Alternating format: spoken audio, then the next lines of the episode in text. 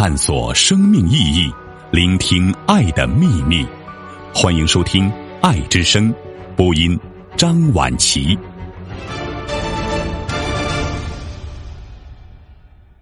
我们谁都缺少死亡的经验，然而也可以写出死亡的一切。沈从文。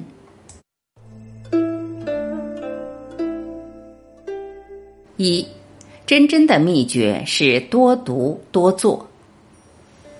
你问关于写小说的书，什么书店、什么人做的较好？我看过这样书八本，从那些书上明白一件事，就是凡编著那类书籍出版的人，肯定他自己绝不能写较好的创作，也不能给旁的从事文学的人多少帮助。那些书不管书名如何动人。内容总不大合于写作的事实，算不得灵丹妙药。他告你们秘诀，但这件事若并无秘诀可言，他玩的算个什么把戏？你想想也就明白了。真真的秘诀是多读多做，但这个也是一句老话了，不成其为秘诀的。我只预备告你几句话，虽然平淡无奇，也许还有一点用处，可做你的参考。据我经验说来，写小说同别的工作一样，得好好的去学，又似乎完全不同别的工作，就因为学的方式可以不同。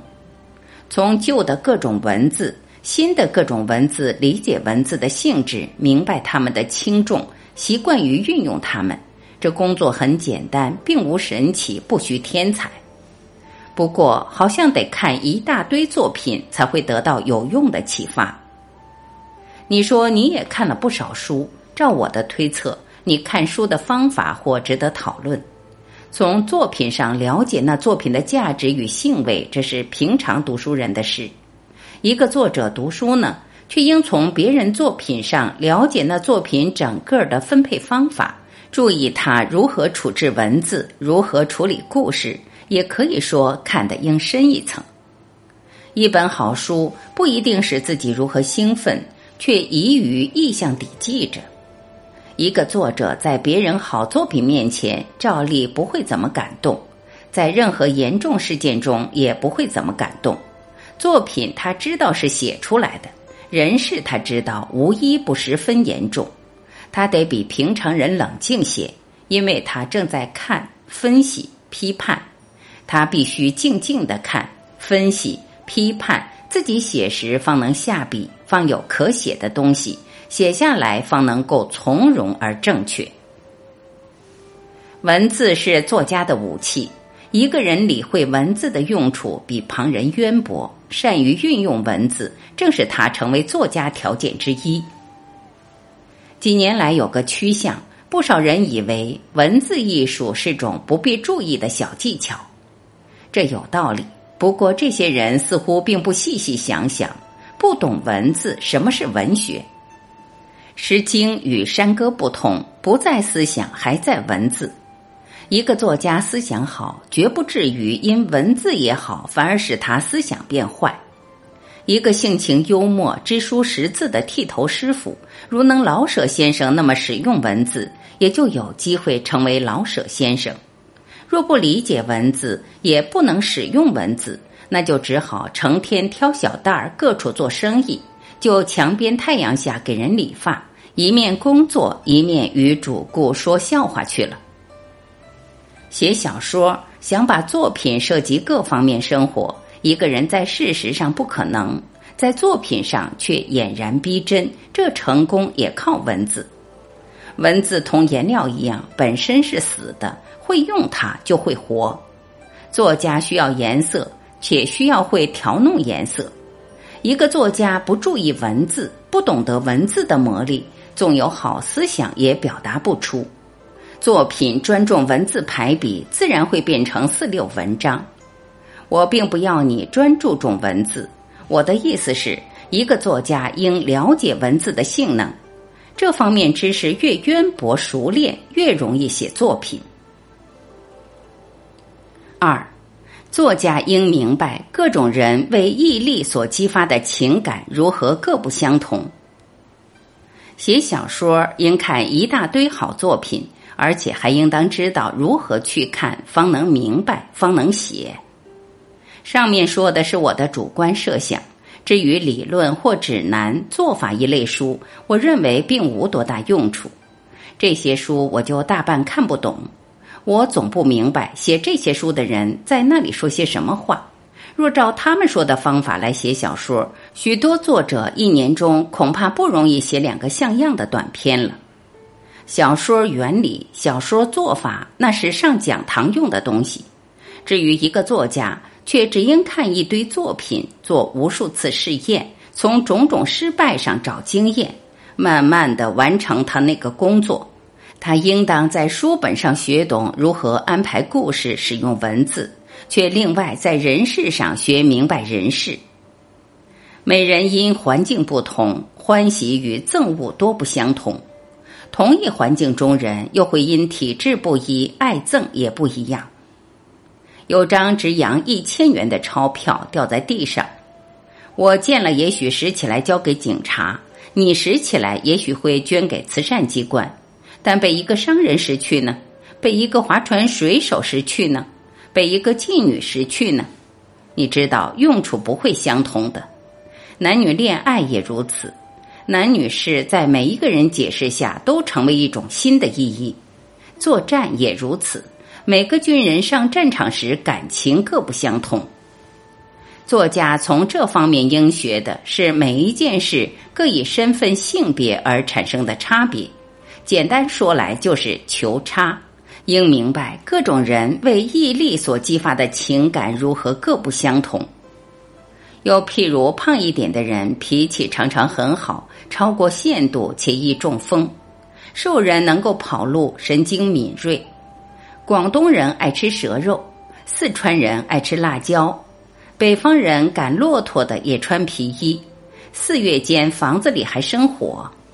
河南、河北乡村妇女如今还有缠足的，这又是某一地方多数人相同的，这是求同。求同知道人的类型，求差知道人的特性。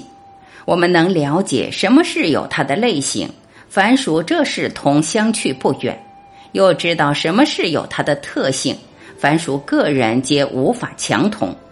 这些琐细知识越丰富。写文章也就容易下笔了，知道的太少，那写出来的就常不对。好作品照例是这看来很对，很近人情，很合适。一个好作品上的人物，常使人发生亲近感觉。正因为他的爱憎，他的声音笑貌都是一个活人。这活人由作者创造，作者可以大胆自由来创造。创造他的人格与性情，第一条件是安排的对。他可以把工人角色写得性格极强，嗜好正当，人品高贵。即或他并不见到这样一个工人，只要写得对就成。但他如果写一个工人有三妻六妾，会作诗，每天又做什么什么，就不对了。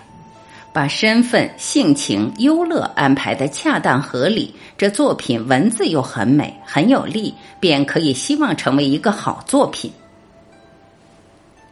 三，我们谁都缺少死亡的经验，然而也可以写出死亡的一切。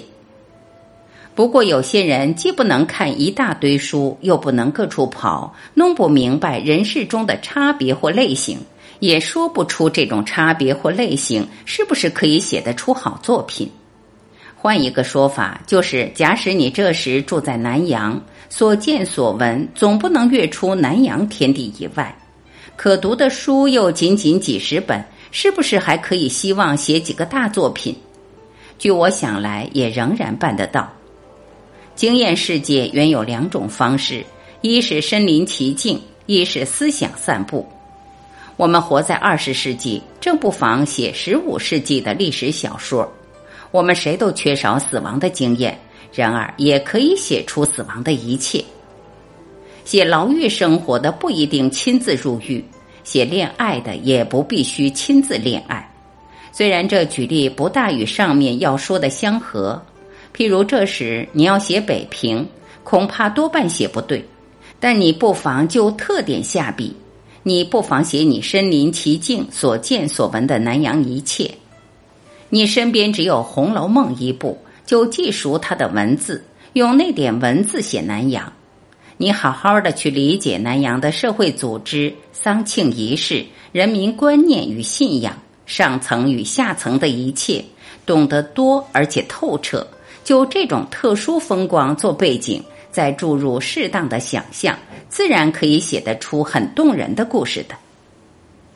你若相信用破笔败色在南洋可以画成许多好画，就不妨同样是来用自己能够使用的文字。以南阳为中心写点东西。当前自然不免会发生一种困难，便是作品不容易使人接受的困难。这就全看你魄力来了。你有魄力同毅力，故事安置的很得体，观察又十分透彻，写它时又亲切而近人情。一切困难不足妨碍你作品的成就。我们读一百年前的俄国小说。作品中人物还如同贴在自己的生活上，可以证明，只要写得好，经过一次或两次翻译，也仍然能接受的。你对于这种工作有信心，不怕失败，总会有成就的。我们做人照例受习惯所支配，服从惰性过日子，把观念弄对了，向好也可以养成一种向好的性情。觉得自己要去做，相信自己做得到，把精力全部搁在这件工作上，征服一切并不十分困难。何况提起笔来写两个短篇小说。四，这不是知识多少问题，是训练问题。你问一个作者应当要多少基本知识？这不是几句话说得尽的问题。别的什么书上一定有这个答案。但答案显然全不适用。一个大兵认识方字一千个左右，训练得法，他可以写出很好的故事。一个老博士，大房子里书籍从地板堆积到楼顶，而且每一本书皆经过他圈点校订。假定说这些书全是诗歌吧，可是这个人你要他做一首诗，也许他写不出什么好诗。这不是知识多少问题，是训练问题。你有两只脚、两只眼睛、一个脑子、一只右手，想到什么地方就走去，要看什么就看定它，用脑子记忆，且把另一时另一种记忆补充。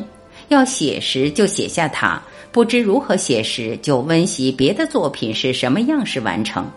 如此训练下去，久而久之，自然就弄对了。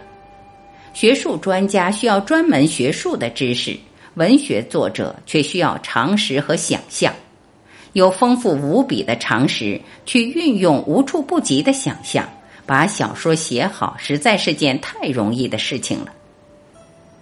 懒惰畏缩，在一切生活、一切工作上皆不会有好成绩，当然也不能把小说写好。谁肯用力多爬一点路，谁就达到高一点的风头。历史上一切伟大作品都不是偶然成功的，每个大作家总得经过若干次失败，受过许多回挫折，流过不少滴汗水，才把作品写成。你虽不见过托尔斯泰，但你应当相信托尔斯泰这个人的伟大。那么大堆作品，还只是一双眼睛、一个脑子、一只右手做成的。你如今不是也有两只光光的眼睛，一个健全的脑子，一只强壮的右手吗？你所处的环境，所见的世界，实在说来，比托尔斯泰还更幸运一些。你还怕什么？你担心无出路？你是不是真想走路？你不易于在迈步以前惶恐，得大踏步走向前去。一个作者的基本条件，同从事其他事业的人一样，要勇敢。有恒，不怕失败，不以小小成就自限。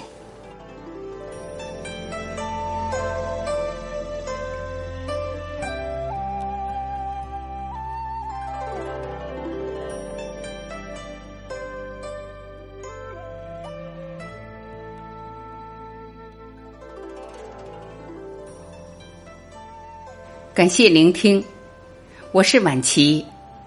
再会。